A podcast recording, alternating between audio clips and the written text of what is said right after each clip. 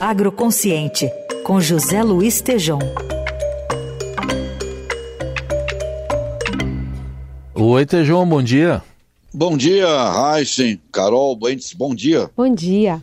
Hoje você traz para a gente um estudo sobre terras sem destinação na Amazônia. O que, que mostra esse estudo, Tejão? Para variar, Heisen, o Brasil é um, é um monte de oportunidade, né? Quando ela não é administrada, vira problema. Então, é um estudo feito numa parceria do Instituto Escolhas com o Grupo de Políticas Públicas da que é a Escola Superior Agricultura Luiz de Queiroz da USP.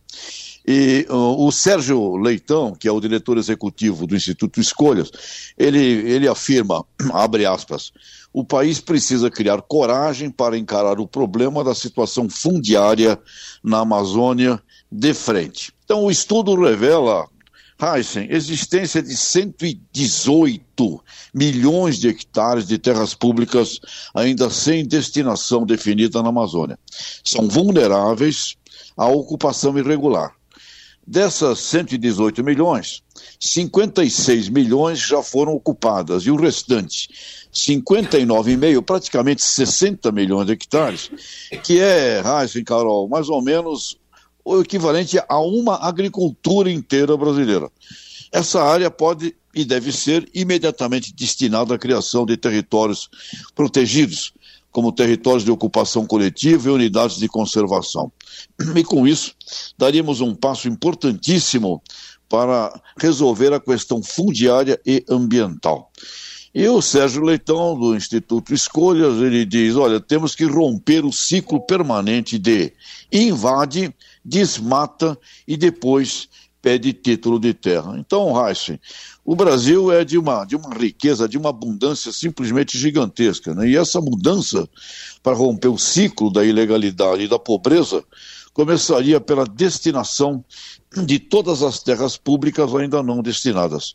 E a regularização das áreas já ocupadas deve ser avaliada seguindo parâmetros diferentes daqueles que terminam por incentivar novas ocupações. É o tenebroso ciclo do invade, desmata e pede o título.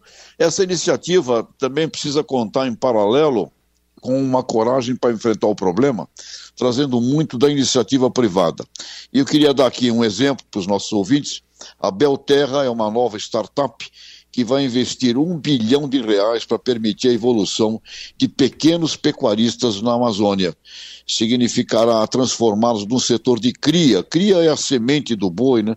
onde tem o grande problema do desmatamento e praticamente de uma manutenção da pobreza, da, da miséria, da cria para a recria. E esse fundo conta com grandes corporações como o JBS, a Cargill, Vale, uh, e é um uma iniciativa importantíssima, objetivando atingir 350 mil bezerros rastreados. Então, Raíssa, aí que está, né? Brasil, um, um, paraíso de oportunidades e é necessário coragem para transformá-las em, em realidades, Raíssa. Muito bem, tá aí José Luiz Tejon com mais uma coluna agroconsciente que volta na sexta. Obrigado, até sexta, Tejon. Abraços, até lá.